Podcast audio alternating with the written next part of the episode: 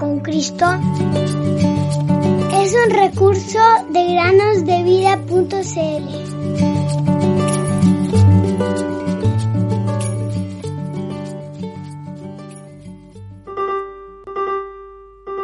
Porque también Cristo padeció una sola vez por los pecados, el justo por los injustos, para llevarnos a Dios. Primera Pedro 3:18. Hola niños, buenos días y bienvenidos un día más a meditar con nosotros en el podcast Cada día con Cristo. ¿Sabías que la Luna es nuestro vecino más cercano en el espacio? La Biblia habla de la Luna varias veces y en Génesis 1.16 se nos dice que Dios la creó como la lumbrera menor para dominio de la noche. Se dice que en los países orientales y en las tierras bíblicas, la luna es más brillante que en los países occidentales, lo cual es muy útil para las personas que tienen que viajar de noche, ya que los ayuda a viajar con mayor luminosidad. Esto ciertamente era muy útil en el tiempo antiguo, cuando no existía la luz eléctrica. Dios le advirtió a su pueblo, los israelitas, que no debían adorar a la luna, ni al sol, ni a las estrellas.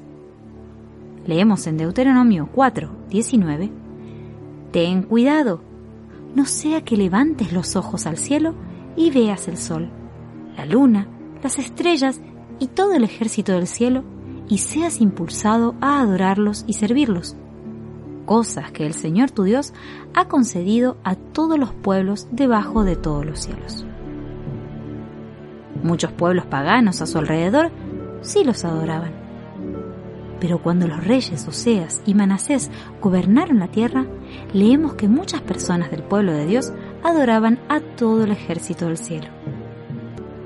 El profeta Jeremías también dice que en Judá y Jerusalén se hacían tortas a la reina del cielo que creemos que hace referencia a la luna. Incluso los niños recogían leña para encender el fuego y hornear tortas a la luna, la reina del cielo. Jeremías 7:18. Qué triste se debió sentir el Señor cuando vio a su pueblo adorando a la luna y no a él mismo. Él dice, yo soy el Señor, mi gloria a otro no daré, ni mi alabanza a imágenes talladas. Isaías 42.8. Finalmente, Dios tuvo que permitir que su pueblo fuera llevado en esclavitud a Babilonia a causa de su pecado. Algunas personas todavía adoran a la luna hoy en día. Pero queridos niños, no tengamos nada que ver con la astrología y los horóscopos y con encontrar nuestro futuro en las estrellas. Tengamos cuidado de estas cosas que se levantan en contra de Dios. La brujería, la quiromancia, las tablas de Ouija, la meditación trascendental y las religiones orientales. Porque cualquiera que hace estas cosas es abominable al Señor. Deuteronomio 18:12. Solamente en Cristo, solamente en Él, la salvación